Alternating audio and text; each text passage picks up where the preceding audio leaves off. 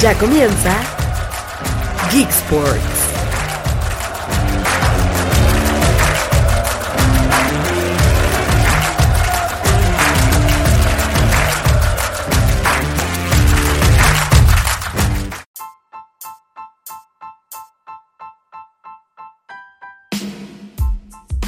Hola, hola amigos de Geek Sports, bienvenido una vez más a su programa número uno de la televisión. Ah, no, ¿verdad? Ser el chavo del 8, ¿verdad? Ya estaba haciendo otro intro.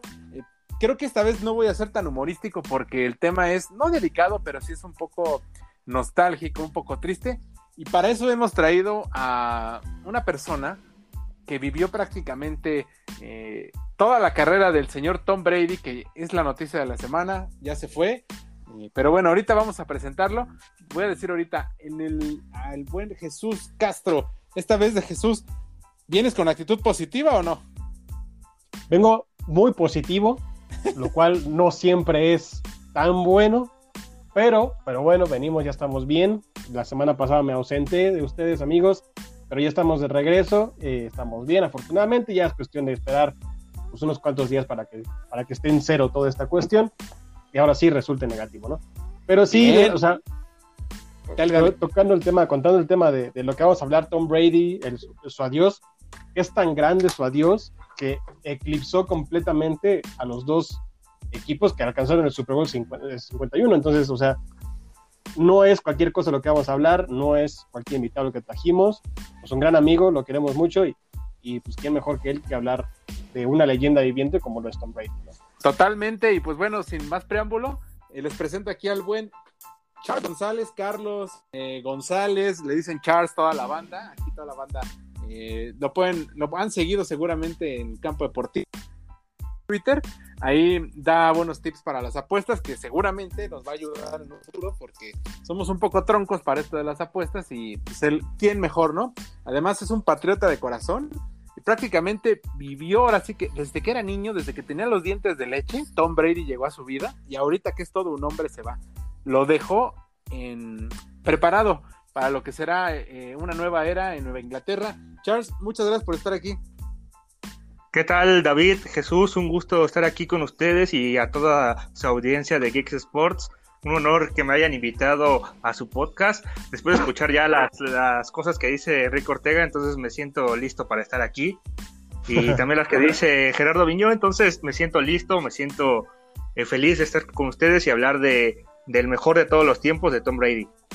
El mejor de todos los tiempos, tú lo dijiste, pero parece que hay algunos, eh, don Mario, eh, si nos estás escuchando, si aprende a escuchar un podcast algún día en su vida, eh, hay algunos como ellos, especímenes que todavía se resisten a, admitir que es el mejor de la historia, ¿no, Charles? Sí, me parece que ya es un tema más como de romanticismo de esos fans de antaño de la NFL que se siguen aferrando a esa idea de que Joe Montana era diferente eh, a Tom Brady, pero es un tema justamente de épocas. Nunca va a tener fin ese, ese debate para ellos, al menos para nosotros que lo tenemos claro, sí, son 22 temporadas, 7 Super Bowls eh, ganados, récord de victorias con 243 y solamente 73 derrotas. Entonces me parece que no hay debate, a menos de que seas un romántico de la NFL justamente. Totalmente, Chucho. Y esto que dice Charles es muy cierto, ¿no? Porque, por ejemplo, a lo mejor los abuelitos, bisabuelos tal vez, que vieron antes de la NFL, la, que era la AFL, la National Football League nada más, y todos estos dirán, no, Otto Graham era el mejor. Y van a decir, este. El mismo Montana no tenía nada que hacer ante Otto Graham. Y después a lo mejor eh, los, los tíos más viejos, no, United era el más chingón, ¿no? Y así nos podemos seguir. Es un, como dice Charles, es el cuento de nunca acabar. Sí, es un cuento no que acabar. Yo creo que al final de cuentas, pues vamos a hablar de la generación que pudo ver a Tom Brady, ¿no? O, o una generación un poquito más grande, y ahí sí a lo mejor te puedo incluir tú a, a- a ti, David. Eh, por los quarterbacks, los, los quarterbacks antes de los 2000, ¿cómo eran? ¿Quiénes eran?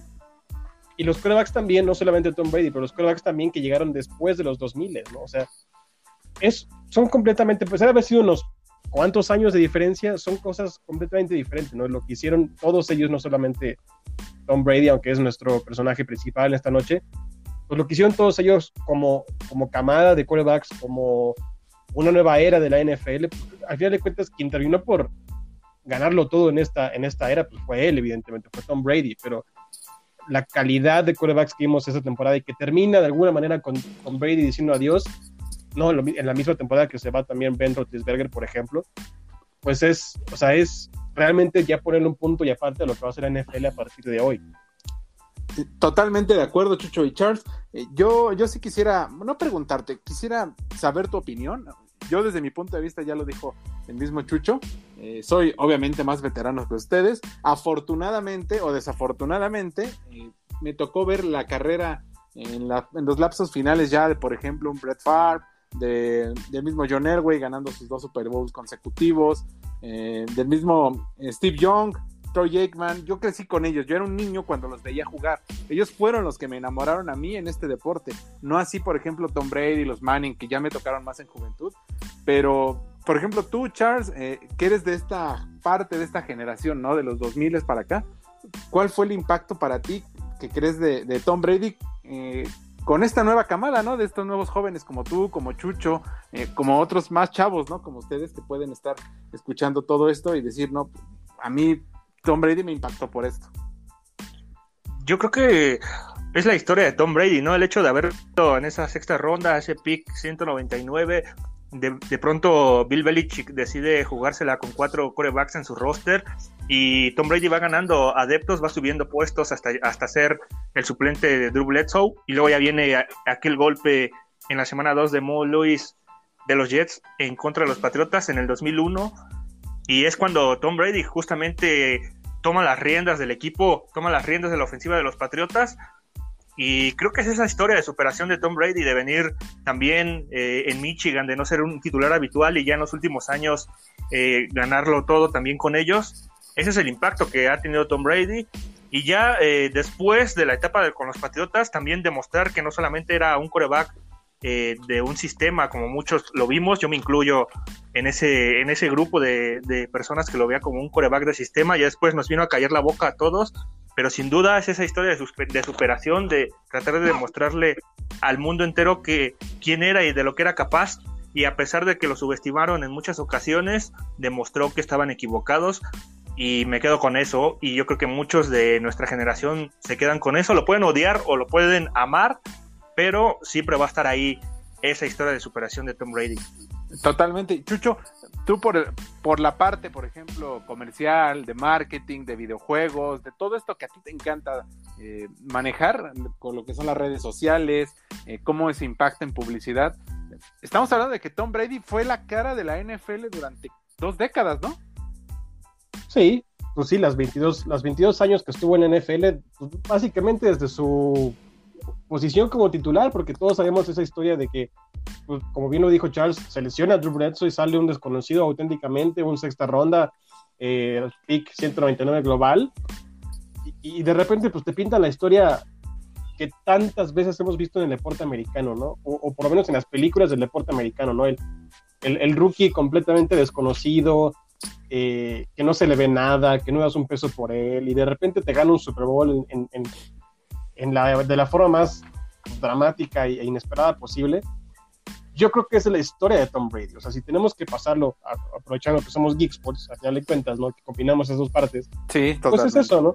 Es eso, ¿no? O sea, vemos tantas y tantas películas y tantas cuestiones de superación y de, heroísmo y de tantas cosas. Y Tom Brady es eso. O sea, si tú tienes que resumir, o, si yo tuviera que resumir o darle un calificativo a, la historia de Tom Brady, sería eso, ¿no? un, un sueño americano heroico, este, indescriptible, ¿no? O sea, desde la nada, de ser nadie, a ganar siete anillos de Super Bowl 22 años después, ¿no? O sea, y tú, aunque revises el, draft del 2000, que fue donde, donde fue seleccionado, pues, toda la gente que llegó detrás de él, o sea, el primer quarterback que estuvo en la lista fue Chad Pennington con los New York Jets, en, con los Jets en el pick 17, o sea, no hubo nadie relevante en este sentido de este draft en quarterbacks y de repente sale uno en sexta ronda que te gana tanto, pues ¿cómo te lo imaginas, no? ¿Cómo, cómo lo escribes en un guion, no? Sí, o sea, es, es, sorprendente la historia, pero a ver, ya que hablamos de este contexto, de lo que significó y lo que significa Tom Brady para la liga, yo le quiero preguntar a Charles, ya, quitándonos el, eh, la capucha del analista, de, de, de los que amamos este deporte y lo vemos siempre, quiero que me hable el aficionado, Charles. Quiero que me platiques en qué momento le comenzaste a ir a los Patriotas y si esto coincidió con lo de Tom Brady. Y cómo fue que Tom Brady empezó a cimentar este, esta base de aficionados que hoy por hoy ya es, creo yo, dentro de las tres más grandes en México, que antes nada más era Steelers, Cowboys y San Francisco. Pero para mí, ahorita los, Patriotas en Inglaterra ya se posicionaron, no sé si en la tercera o en la segunda, lo que tú me quieras decir. No, fue, fue algo que fue creciendo eh, justamente de la mano de, los deportes.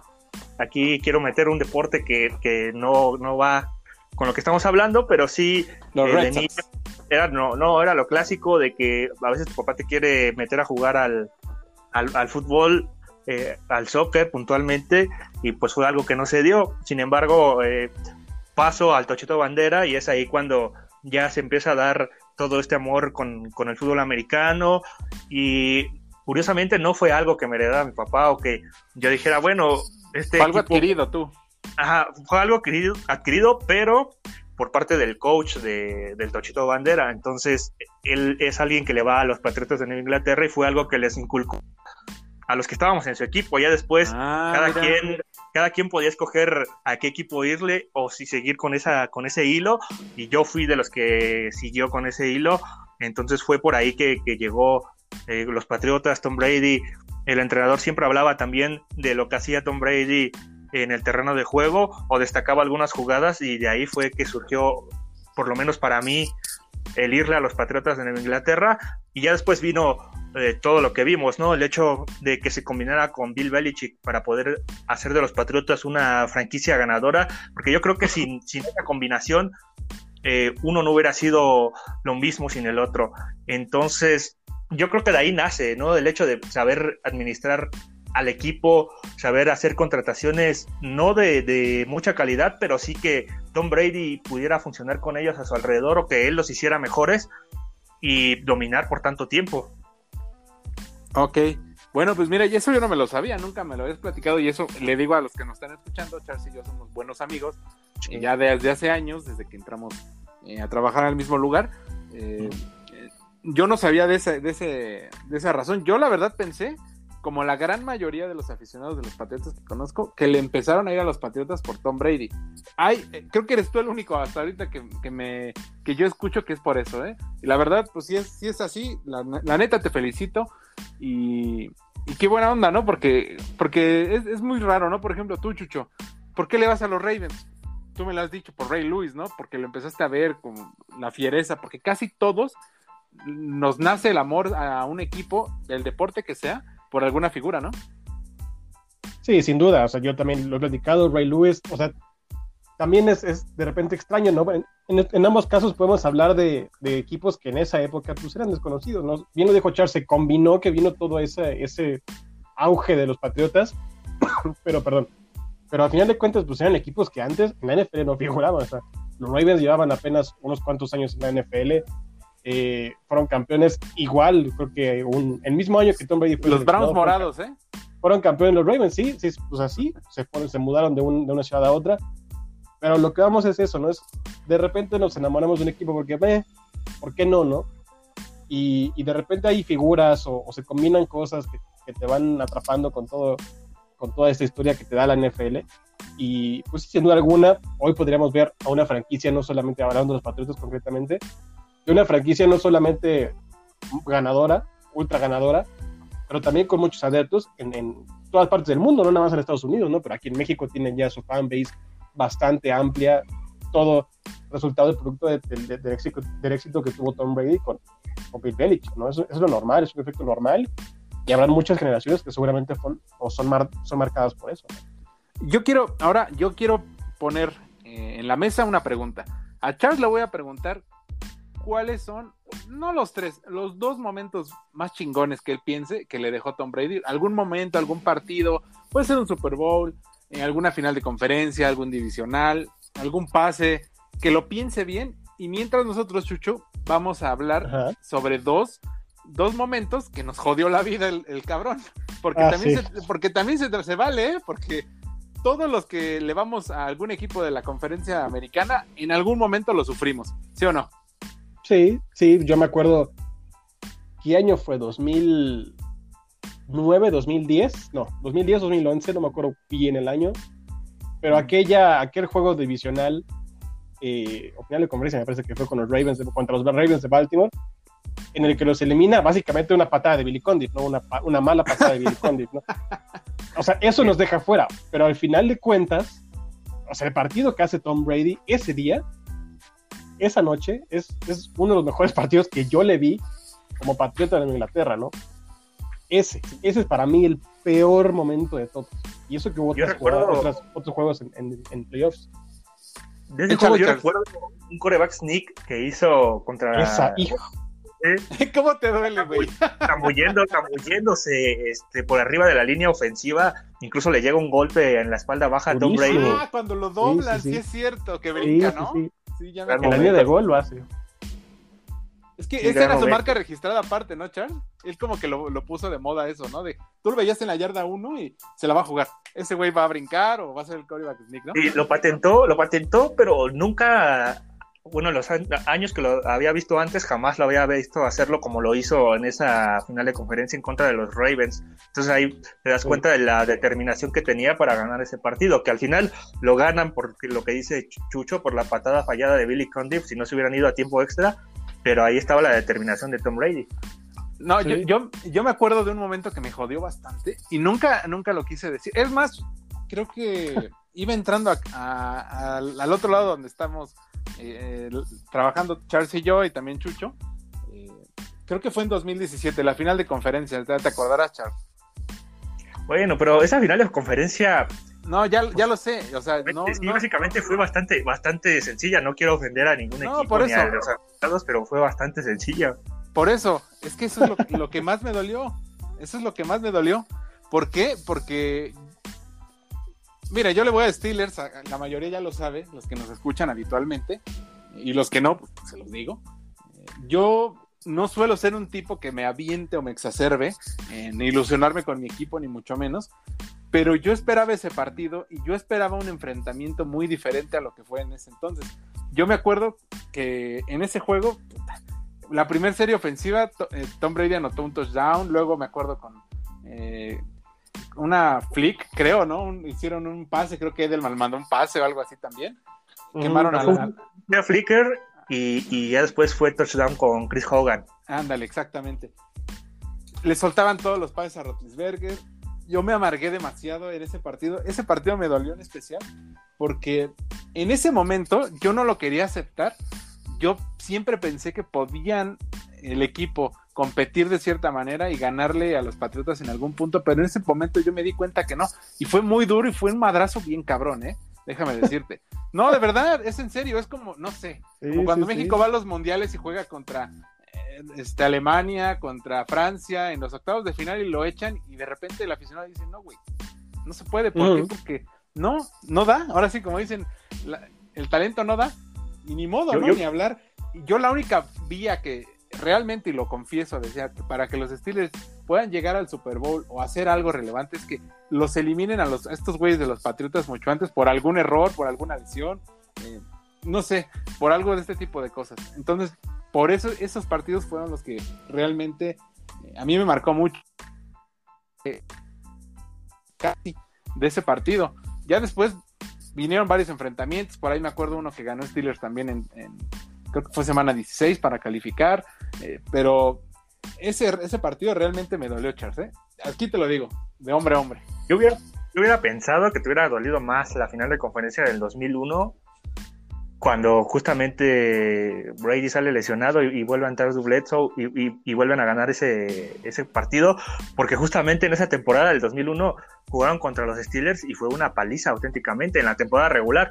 Ya después viene la revancha en Hinesfield eh, en el 2001 en la final de conferencia. Yo hubiera pensado que te hubiera dolido más No, ese es juego. que, fíjate, fíjate que en esa época, estamos hablando de hace 21 años, ¿no? Yo tenía 11, 12 años, creo, por esas fechas. Eh, sí veía el fútbol americano, pero la verdad no era tan clavado, no era tan no era tan aficionado como ahora ya lo soy, ¿no? Estoy hablando de que yo empecé realmente a ver a los Steelers y que, y, y empezar a, a transpirar esa, esa, ese jersey desde el 2004, cuando Ben Roethlisberger eh, llega al equipo, ¿no? Que también ese es otro tema, ¿no? Que también el tipo ya se retiró el mismo año. Eh, pero en ese año de novato, en esa final de conferencia, la pierde justamente contra los Patriotas de Nueva Inglaterra. Lo Ah, pierde. Esa, ahí fue, ese fue el segundo momento que más me dolió. Porque de ahí yo, obviamente, pues tú los ves, son corebacks que llevaban, se llevan cuatro años de diferencia de edad, que más o menos la carrera van, en- van, empezando, pero notas las diferencias en la organización, en el coach, etcétera. Porque en ese entonces estaba Bill Carver, por ejemplo, y acá en, en Patriotas estaba ya Bill Belichick, o sea, ya era, ya venían de ganar un Super Bowl. Entonces, son muchas, muchas cositas, Charles. Ese tipo de, de cosas sí me, la verdad, sí, sí me marcaron y sí me duelen todavía. Tengo que decirlo, abiertamente. Pero a ver, ya tú ya, platicaste ese de coreback sneak, ¿algún otro momento? Dime un Super Bowl, el que más te haya marcado, de, de todos los que ganó. Creo que tengo, tengo dos. Tengo Ah, bueno, De dos. los Rams, ¿eh? Oh, No, no el de los Rams, porque es también pasa por un tema como el que dice David. ¿Cuál de los dos? que- No, no, El no segundo.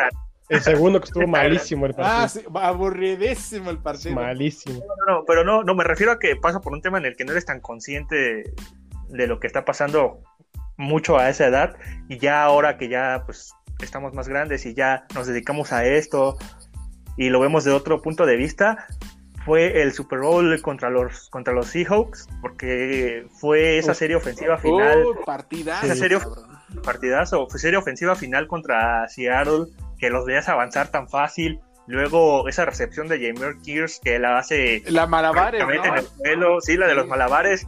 Y pensar, ¿no? Todo lo que había pasado con los gigantes, la recepción con el casco, Mario Manningham en, la, en las bandas Los atrapando. fantasmas, ¿no? Y justo- hace- justamente cumplían 10 años, ¿no? Sin título de Sí. Super Bowl, ¿no? Ahí.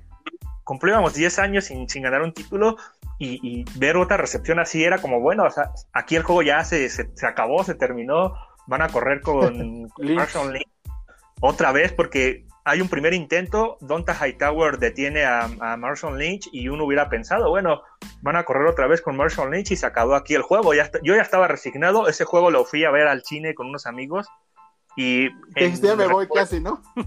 Sí, no, recuerdo que era una- un buen ambiente, ¿no? Porque hay una buena afición de los Patriotas y había otra, otro sector que no era puntualmente aficionado a, los, a, a- a Seattle, pero querían que perdieran los Patriotas. Entonces, esa, ese sector del público ya estaba festejando la derrota de los Patriotas y de, repente viene, Yo era de esos, yo era de esos, correcto, sí, sí, sí.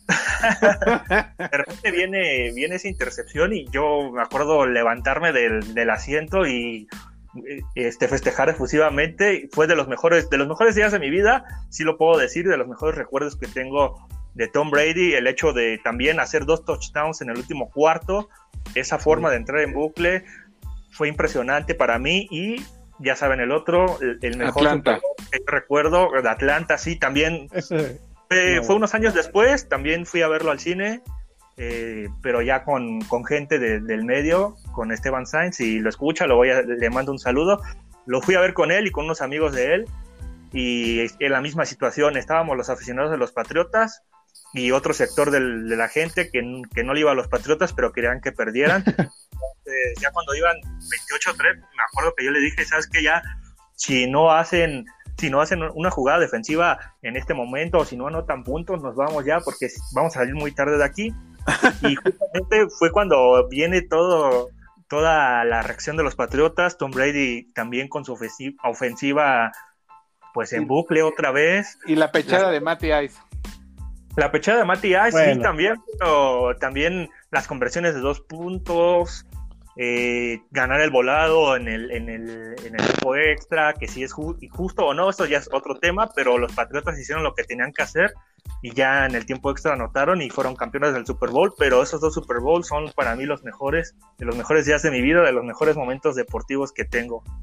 Yo, No. yo quisiera agregarle un poquito, perdón, mi David. No, no, quisiera dale. agregar un poquito porque yo, o sea, yo, ahorita hablamos muy bien de Tom Brady y lo alabamos y muchos, pero también que se nos olvide que hubo un tiempo en el que era ultra odiado porque también tanto él como con su personalidad y con sus cosas se combinó varias veces con los escándalos de los Patriotas, ¿eh? o sea, el Spygate, el, el Deflategate, todo ese tipo de cositas que también de repente lo señalábamos a él por ser coreback y ser, ser, al final de cuentas, la figura y la cara del equipo, ¿no? Pero, o sea, también hubo un tiempo en el que Tom Brady combinó muchas cosas negativas, ¿no? en su carrera, las cuestiones del equipo, pero si hubo un día en el que yo dije, no vuelvo a decir nada más de eso de Tom Brady, fue ese Super Bowl que menciona Charles contra Atlanta. O sea, esa remontada que hacen, solamente lo hacen los grandes quarterbacks, no los quarterbacks del sistema, no los quarterbacks de, de, una temporada, no. Esto lo hacen los grandes quarterbacks que te marcan época y, y que realmente salen año tras año en los NFL Films, ¿no? O sea, que te, que te lo ponen año con año, año con año y el, y el los, los documentales, los especiales, son esos partidos, ¿no? Y son esas figuras y son esos momentos en los que para mí los corebacks hacen grandes, ¿no? Y ahí fue donde realmente vi a un coreback de élite, histórico, de Canton, de muchas cosas, ¿no? Fue ahí. Antes, sí, lo reventé durísimo cada que fue.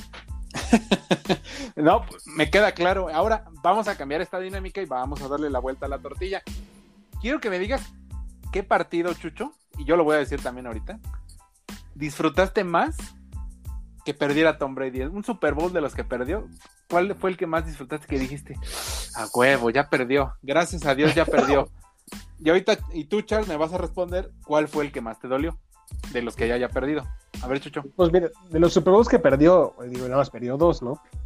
Pero los dos fueron igualmente, tres, perdón, sí, contra Filadelfia también. Yo creo que el de Filadelfia fue uno que disfruté muchísimo, porque por cómo se dan las cosas del partido, ¿no? O sea, igual Filadelfia tan underdogs que se hicieron llamar así toda esa temporada y esos playoffs, y, y que igual lo mismo, ¿no? Se invirtieron los papeles con, con, con, Nick Foles, ¿no? Otro que no nada, nadie daba nada por él, y de repente te gana un Super Bowl contra Tom Brady y los Patriotas.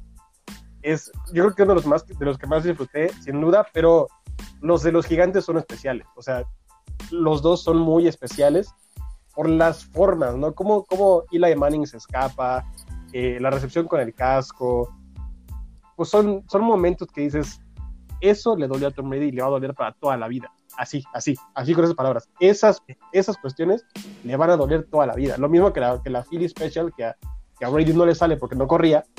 Lo mismo, ¿no? Esos pequeños detalles que dices, eso se va a acordar toda su vida. Y qué bueno. pues qué bueno, ¿no? A ver, Charles, ahora tú, ¿cuál fue el que más te dolió de los que perdió? Sí, yo creo que el, de la temporada perfecta, el que se pues perdió ahí el sueño. Ese fue el que yo más disfruté, Charles. Pero a ver, échale, échale. no, pero es que, mira, justamente era un equipo que era avasallante, esa ofensiva de 2007. Es Randy Moss. Randy Moss, Wes Welker, los, los, dos que más destacaban, y eso que el único top de ahí era Wes Welker, digo, perdón, Randy Moss, perdón. ¿Ya estaba Aaron Hernández ahí? Sí, ¿verdad? No, todavía no, no, todavía ¿No? Llegaron en 2010 ellos, Rob Gronkowski y Aaron Hernández juntos. Pero esa, ese Super Bowl sí fue obviamente el más doloroso porque incluso Tom Brady en su documental Man in the, Arena, si no lo han visto, véanlo, él, él, mismo lo decía, este equipo es el mejor equipo en el que he estado en mi carrera ofensivamente, es el mejor, y eh, justamente del otro lado de la moneda entrevistan a Michael Strahan, este ala defensiva increíble de los gigantes de Nueva York. Y él mismo lo decía, en la semana 17, cuando los Patriotas iban a cerrar la temporada regular sin, sin derrotas, se enfrentan contra los gigantes, ganan con un gol de campo, pero Michael Strahan dice que, que no tenían plan de juego defensivo en, en ese partido, no tenían plan de juego defensivo y aún así complicaron a los Patriotas Ahora ya cuando llegan al Super Bowl, sí hay un plan de juego defensivo y es cuando vemos lo que vemos por parte de los gigantes hacia los patriotas. Mi Tom Coughlin de toda la vida. Y, es lo que más duele, ¿no? Que, como, sin un plan defensivo en la semana 17 te complican y ya después eh, aceptando que ya sí, ya obviamente tenían que hacer la tarea para el Super Bowl, pues ya hicieron desaparecer prácticamente a esa ofensiva de los Patriotas, que nada más hicieron 17 puntos. Entonces sí, ese fue el más doloroso. Yo, traía, un promedio de 36.8 puntos por partido de temporada, ¿eh? O sea, 36 y los limitaron a 14. ¿Cómo le haces? Sí, una gran defensiva esa de los gigantes, ¿eh? Yo me acuerdo perfectamente. Esa temporada me acuerdo, los gigantes creo que entraron con récord 8-8, ¿no? Esa, esa campaña. Sí, como como y, y, todos dijeron, gigantes, ¿qué van a hacer? No traen nada. Eh, pero de repente se empiezan a embalar tiran Lambo Field porque van allá y ganan de visitantes. Yo en ese partido, te los juro, ¿eh? Ahora sí que hago, hago aquí un homenaje a uno de nuestros amigos. Se los juro, carnales, ¿eh? ahí yo dije, no, estos güeyes van a llegar al Super Bowl y me vale madre contra quién jueguen, van a ganar. Cuando llegaron contra los Patriotas, yo estaba seguro, es más, esa fue mi primera apuesta en un partido de Super Bowl y la gané. Me decían, no, estás pendejo, ¿cómo crees? por lo mismo, ¿no? Eh, los Patriotas van a, avasallar, están metiendo un buen de puntos, tienen muchas estrellas, Tom Brady ya va a conseguir su cuarto anillo, eh, temporada perfecta, eh, se va a ver historia, shalalai, no, no, no, y no, y no, y no. Y Charles no me dejará mentir, esa atrapada de Mario Manningham fue la que les dio la mano, ¿sí o no? Sí, sí, justamente, porque ya me parecía que era de los downs finales, ya los iban a detener, pero pues ahí Eli Manning no se, se convirtió en Houdini y, también esa recepción con el casco, aparte fue sobre Rodney Harrison, que ha sido de los mejores jugadores defensivos en esa primera dinastía de los Patriotas, entonces sí fue una atrapada milagrosa, o como quieran llamarle, pero sí, sí, ahí fue donde el juego se decidió. Y justamente haciendo alusión otra vez a Manning de Arena, Tom Brady también sabía que en esa recepción iban a anotar eh, eh, los, los gigantes y ya no había nada que hacer. Ya nada más me acuerdo que veía en los palcos ahí la gente llorando, estaba bien triste y yo, y como chucho, yo dije, ay, esto, esto es sinfonía para mí. Y mira, el, tipo se habrá podido ir, pero de que va a soñar a, a Eli Manning, eso que ni qué, ¿eh? Yo creo que sí, pero también después de haber ganado siete Super Bowls, o sea, sí queda como ese, esa mancha de no haber podido hacer la temporada perfecta. Pero yo no creo que Tom Brady esté tanto pensando en eso en el retiro, porque pues básicamente pues, lo logró todo y aparte los dejó atrás por cinco Super Bowls a él y a su hermano. Entonces, sí podrán decir mucho que los Manning eran sus némesis y puntualmente Eli, pero yo mirando el retrovisor, si fuera Tom Brady, me daría lo mismo, básicamente. Es que sé, ahí te salió la patriota. Ahí te salió la patriota durísimo, mi ¿eh? durísimo. No, sí, hay que aceptarlo. Pues es que, o sea, sí pueden decir que era su Nemesis y lo que quieran, pero, o sea, básicamente lo supera por cinco Super Bowls a cada uno. Es que, mira, una cosa es como dices tú, ¿no? los títulos que consiguió, los récords. Ay, sí, mira. Globalmente nadie puede decir nada. Pero en, el tiro individual, como, como dicen en la calle, ahora sí que claro. midiéndose, ahí, ahora sí que tú es como el güey, ¿no? Galán. Llega al antro y dices, yo me puedo ligar de 100 chavas, me puedo ligar a 99, pero una me va a decir que no siempre. Y ya con ese, ya chingó a su madre todo. sí, Tom Coughlin, Tom Coughlin que le tenía muy tomada la medida a, Tom Brady, ¿no? Sabía cómo, cómo ganarle, cambiándole cambiándole las este, en la línea cambiando también las asignaciones para que Tom Brady se confundiera siendo bastante rápido con sus defensivos entonces yo creo que sí Eli Manning y, y también Tom Coughlin porque Tom Coughlin creando esos planes defensivos fue que desapareció a, Tom Brady básicamente en dos Super Bowls. Además, yo lo estaba revisando antes de, hacer este programa. Eh, en temporada regular, hablando del otro Manning de Peyton, tiene superioridad en, duelos de temporada regular eh, Tom Brady. Ya sabemos de esa gran rivalidad y todo. Pero cuando nos vamos a, a juegos de playoff, Peyton Manning es el quien lleva mano. Quedaron con un récord de 3-2. Entonces, ok, dices, eh, la disparidad en trofeos, en, todo ese, tipo de cosas, sí, es mucha, pero era otra onda, ¿no? ¿Estás de acuerdo verlos en, duelos de, playoff, no? Sí, sí. Lo que, más, que más recuerdo contra Peyton fue eh, cuando Bill Belichick, Bill Belichick se la dio jugar en cuarta en su propio campo. Ahí selló su final. Pero de ahí, en fuera, mmm, también cuando jugaron contra Foxboro, en Foxboro no le fue muy bien a, Peyton, porque sabemos que en el frío a, Peyton no le iba muy bien, pero sí contra Denver, sí fueron, fueron dos eliminaciones en contra de los Broncos y sí fueron dolorosas esas también, porque pues, uno igual pensaba que podía competir contra esa defensiva, pero esa defensiva fue, eran de, de las mejores también de las que yo recuerdo y también complicaban a Tom Brady siempre. Oye, Chucho, yo me acuerdo también de los Ravens, ¿no? Como que siempre les metían el pie a, los Patriotas. Yo me acuerdo de dos partidos, a lo mejor tú me dirás.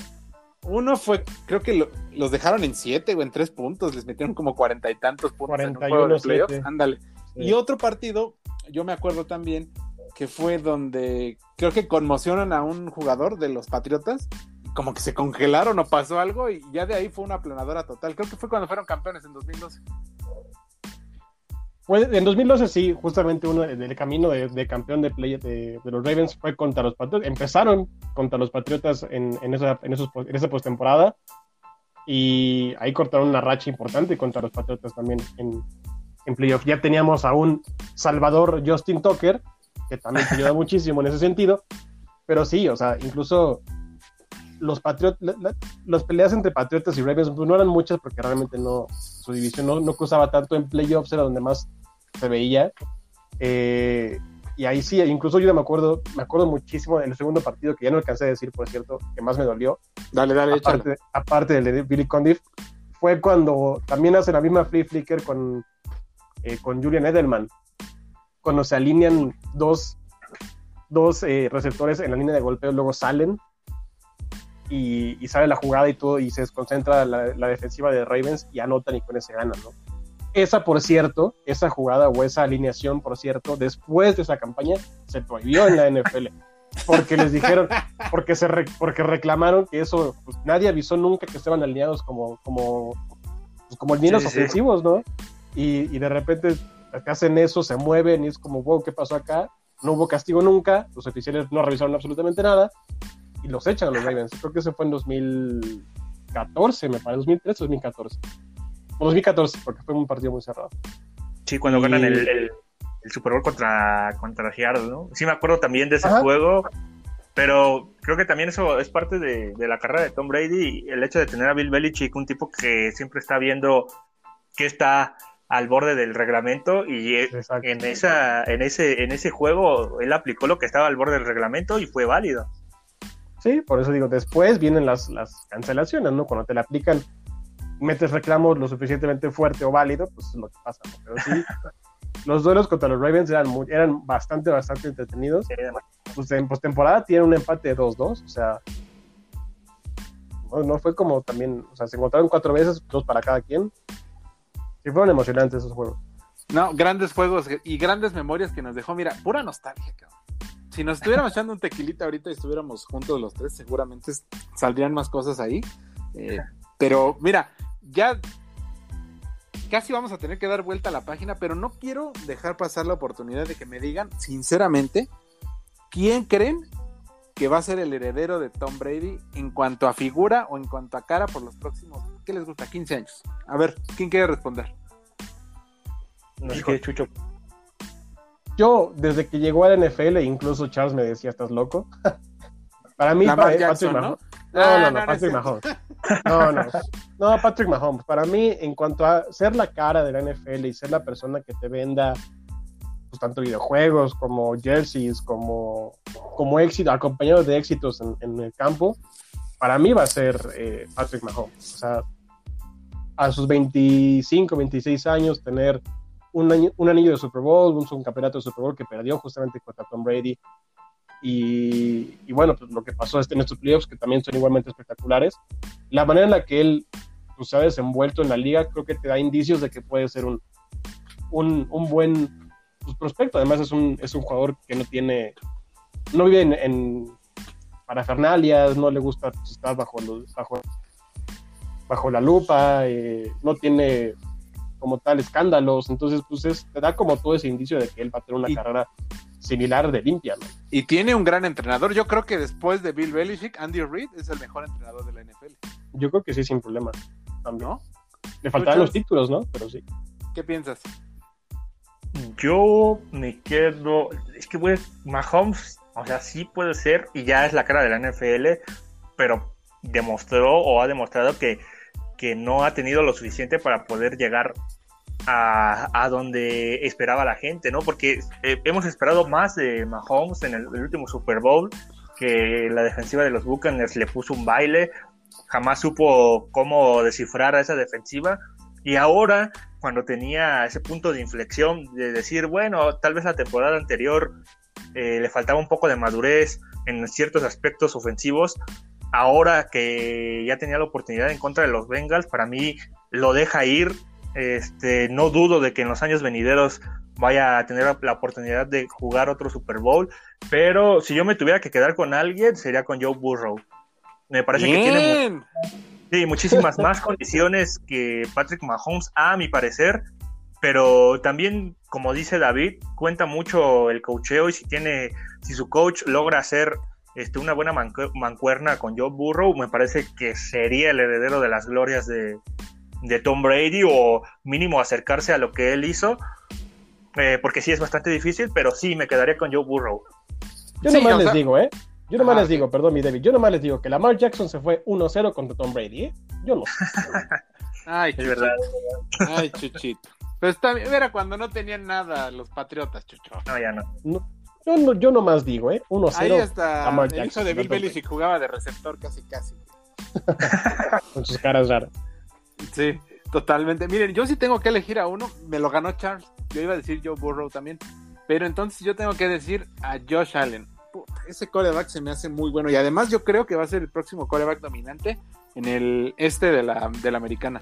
Porque estamos hablando de, un coreback que tiene muchas facultades, que prácticamente revivió una franquicia que llevaba muerta casi 30 años desde que se fue Jim Kelly. Entonces, eh, ya lo mostró ahorita en este partido de, divisional, ¿no? Contra los, jefes. Por puntos y por talento, por empuje, por liderazgo, no le faltó. Lo que le faltó fue, fue la, defensiva, nada más que los parara a los otros tipos, porque ustedes lo saben, si le ganaba el volado los Buffalo Bills, ellos ganaban el partido sin problema. Los llevaban y, se lo llevaban el juego. Entonces, para mí, él es eh, el heredero de, de, esto. Y cuando digo heredero, no significa que va a ganar los mismos anillos, los, van a tener los récords, sino va a ser el coreback dominante, que no necesariamente tiene que ser el más ganador, sino el que va a estar ahí, el que tú sabes, es como últimamente hace 10 años, ¿no, Chucho? Tú y yo que somos eh, aficionados a otros, tú sabías, decías, este, ¿quién está en playoff? Patriotas, puta madre, otra vez estos güeyes, ¿no? Eh, es que es la expresión, ¿no? Ahora, ¿cómo, ¿cómo te vas a topar? Si tú sabes, por ejemplo, ahorita ya lo estás viendo tú, Chucho, por ejemplo, el que se traía de hijo a, a Lamar Jackson es Patrick Mahomes. Tú dices, puta, ya si jugamos contra los, jefes ya valió, ¿no? Sí, sí, sí, eh, sí. Y en este tipo de casos yo creo que ese, es válido, ¿no? De decirlo. Yo en este caso ya lo voy a tener que decir, por ejemplo, con los bengalís. Ya si nos toca jugar contra Joe Burrow, puta, ya vale más de otra vez. Entonces, yo también, ¿eh? Creo que va a ser un, año difícil para nuestros equipos, ¿no? Y ya, y en eso ya lo digamos. Eh, contigo, Charles, de, de, los Patriotas de Nueva Inglaterra, ¿qué le depara al futuro a esta franquicia? ¿Va a volver a ser lo que era antes? Va a regresar a lo que fue antes de Tom Brady, porque también no es que le quede ya mucha gasolina en el tanque a, Bill Belichick, ¿no? No, y justamente ahorita que están pasando por una reestructuración, se fue Josh McDaniels. Sí, además se llevó a alguien más de, la parte del staff de los Patriotas. Entonces, muchos coaches de asistentes de Bill Belichick se están yendo, se están reformando. Entonces, yo creo que van a ser años duros. Yo creo que va a pasar más por lo que pueda hacer el general con el sistema de los Patriotas y poder llegar a, un comodín, a un divisional, después de ahí ir reacomodando a toda la franquicia y entonces sí darle armas a, a Mac Jones para que pueda competir contra los Bills y contra los Chiefs, porque justamente, o sea, tú veías a esos dos equipos jugando uno contra el otro, de repente volteas a ver a tu equipo y dices, no, no, no, no, tenemos lo suficiente, no, tenemos lo suficiente para competir. Pues nada más las madrizas que nos pusieron en el comodín, güey.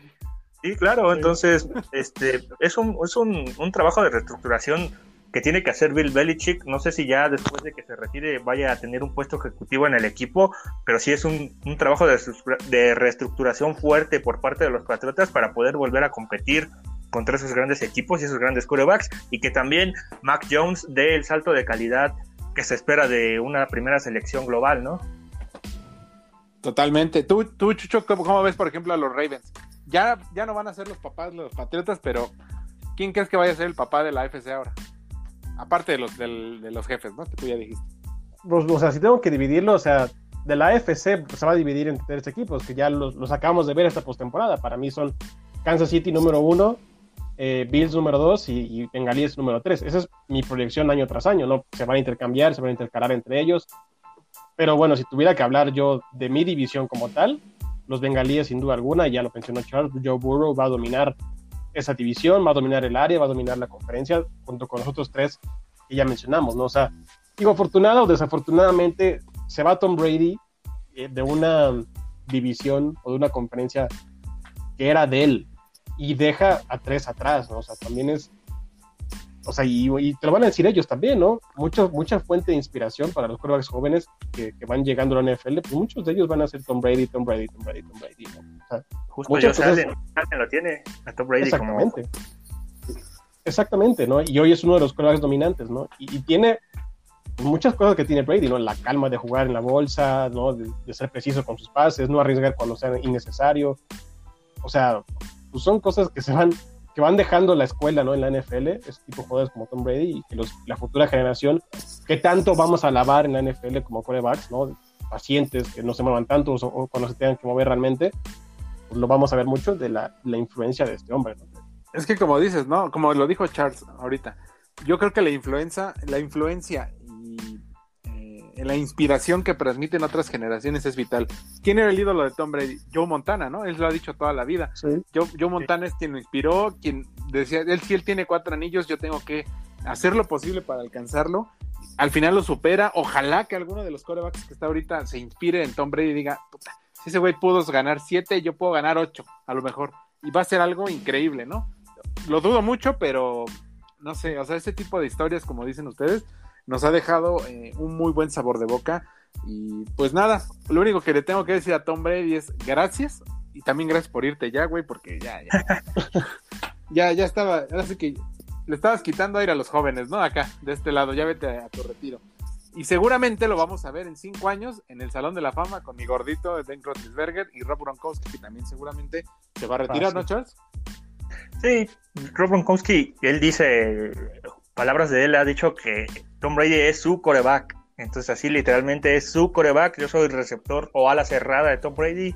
No tengo otro coreback más. Entonces sí, Gronkowski se va a ir también con grandes números que vinieron pues de la mano de Tom Brady, porque no sabemos qué hubiera sido de Gronkowski jugando con otro coreback, si hubiera sido la misma química que tenía con Rob Gronkowski, entonces también esa es parte de la magia de Tom Brady, hacer a este tipo de jugadores como Gronkowski o como Gronk eh, est- estelares, ¿no? Porque a lo mejor con otro coreback pudo haber no funcionado como lo hizo con Tom Brady.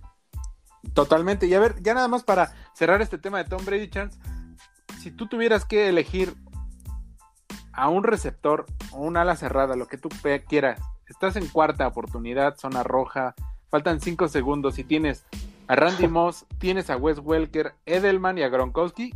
Si tú eres Tom Brady, ¿tú quién crees que le tire el balón? No, a, Gronkowski. ¿Sí? Era sí, de sus jugadores favoritos en la zona roja, Gronkowski. Ya después si buscabas más profundidad en esa época del 2007, pues obviamente sí, Randy Moss hubiera sido la opción, pero si estás hablando puntualmente de la zona roja, yo creo que Edelman tampoco, porque él eh, era un, o era, sí, bueno, sí, era un receptor del slot, entonces no era tanto de zona roja. Sí podías buscarlo en algunas opciones, pero por fortaleza, por físico, por lo que me digas, por atleticidad y por dureza, Rob Gronkowski, sin duda en la zona roja hubiera sido él.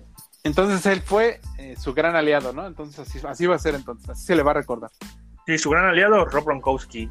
Yo no recuerdo a alguien más, o sea, Randy Moss sí, con esas, esas este, jugadas explosivas, Wes Welker y Julian Edelman, pero no como grandes receptores, más bien como receptores del, del slot. Pero sí, su gran estrella y que se mantuvo mucho tiempo con él fue Gronkowski. Siempre lo buscaba en los momentos difíciles, en la zona roja, y Gronkowski le respondía. Muy bien, muy bien. Pues bueno, Chucho, yo creo que ya vamos a terminar. Nada más quiero que me digan rápidamente, pasando y cambiando el chip a lo que va a ser el Super Bowl, que seguramente lo vamos a analizar la próxima semana. Una buena previa, como Dios manda.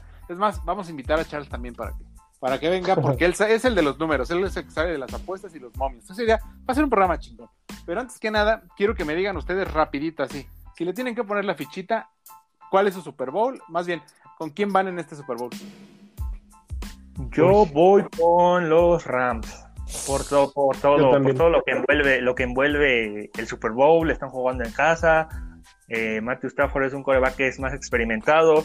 No ha jugado Super Bowls, evidentemente, pero no porque fuera por capacidad, sino porque estuvo en un equipo que básicamente no le permitía Es basura. eh, sí, claro, claro, los Lions, eh, sí, así como lo dices, son un equipo que históricamente nunca ha tenido nada para ofrecerle a sus jugadores, incluso al mismo Barry Sanders, pero ya hablando puntualmente del Super Bowl, creo que eh, por el tema de de Matthew Stafford, por el tema de los receptores, eh, eso está parejo, pero creo que pesa más que tengan un coreback ya con experiencia, no en Super Bowl, sino en años, que yo burro que va a estar del otro lado, que en algún punto va a tener que pagar derecho de piso para mí.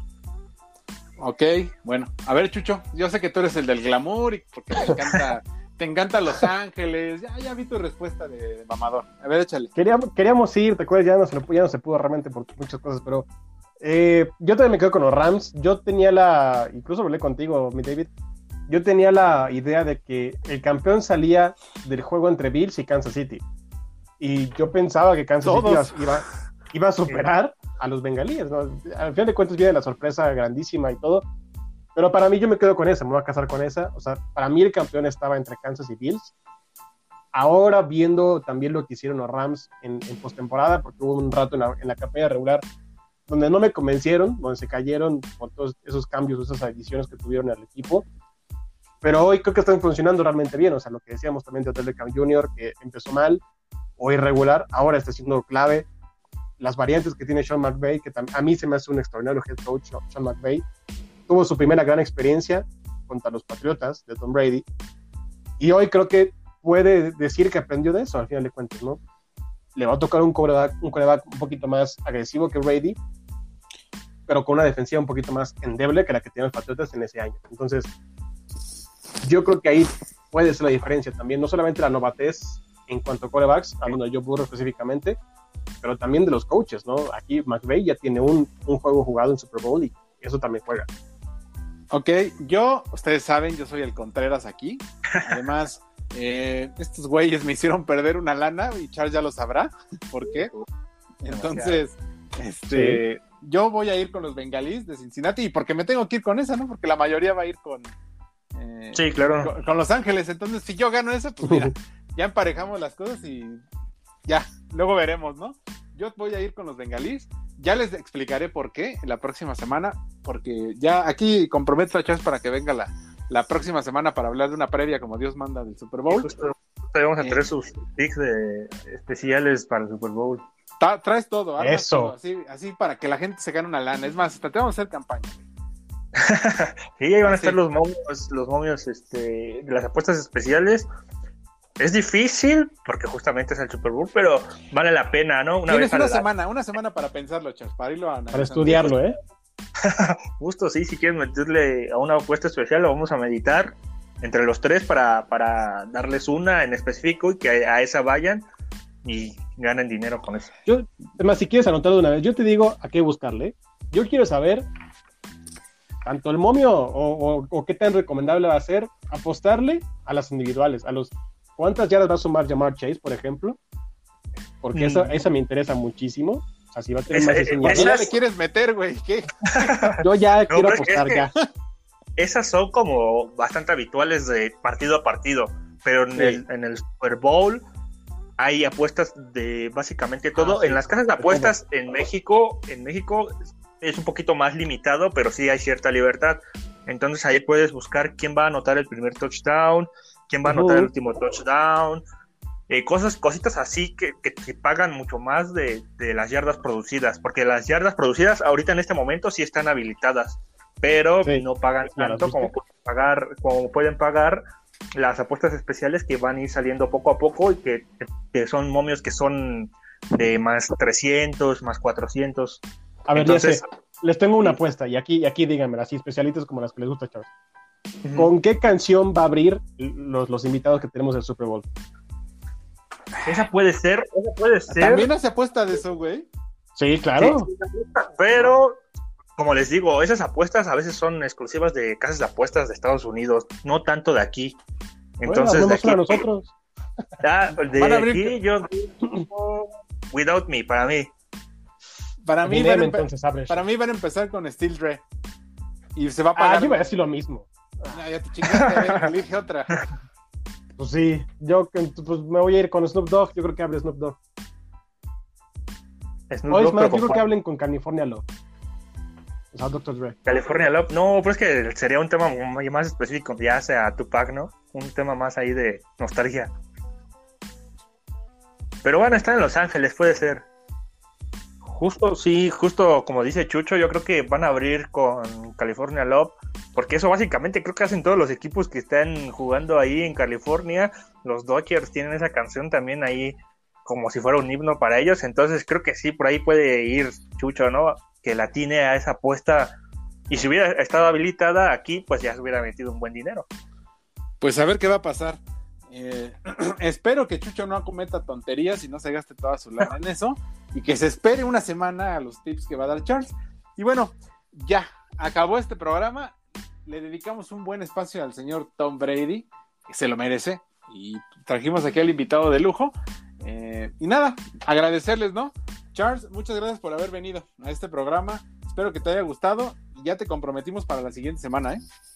Sí, no, no, nada que agradecer. Gracias a ustedes por haberme invitado, también a la audiencia de Kick Sports, que espero que se diviertan o al menos se entretengan con lo que dijimos acerca de Tom Brady. Y sí, justamente estar con ustedes la semana que viene y traerles esos picks para que al menos puedan intentar ganar su buen dinero en el Super Bowl.